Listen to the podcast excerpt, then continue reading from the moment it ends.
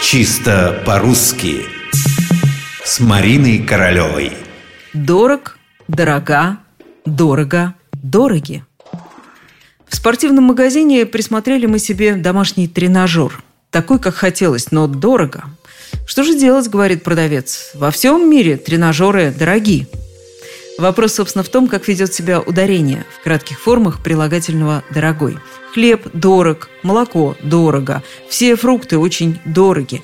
Но вот сметана, например, дорога. Да что там сметана и губная помада дорога, и пудра дорога. Список можно не продолжать. Важно понять, что в него попадают все существительные женского рода в сопровождении краткого прилагательного на «а». И запомнить, что как раз на это «а», то есть на окончание, в женском роде и приходится ударение. Женский род не собирается стоять в одном ряду с мужским, средним или с каким-то там множественным числом.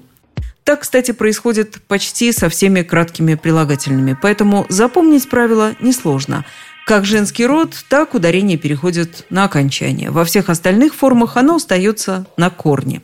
Молод, молода, молоды, но молода. Зелен, зелено, зелены, но зелена. Весел, весело, веселы, но весела. Или слово «дорогой», с которого мы начинали. Дорог, дорого, дороги, но дорога.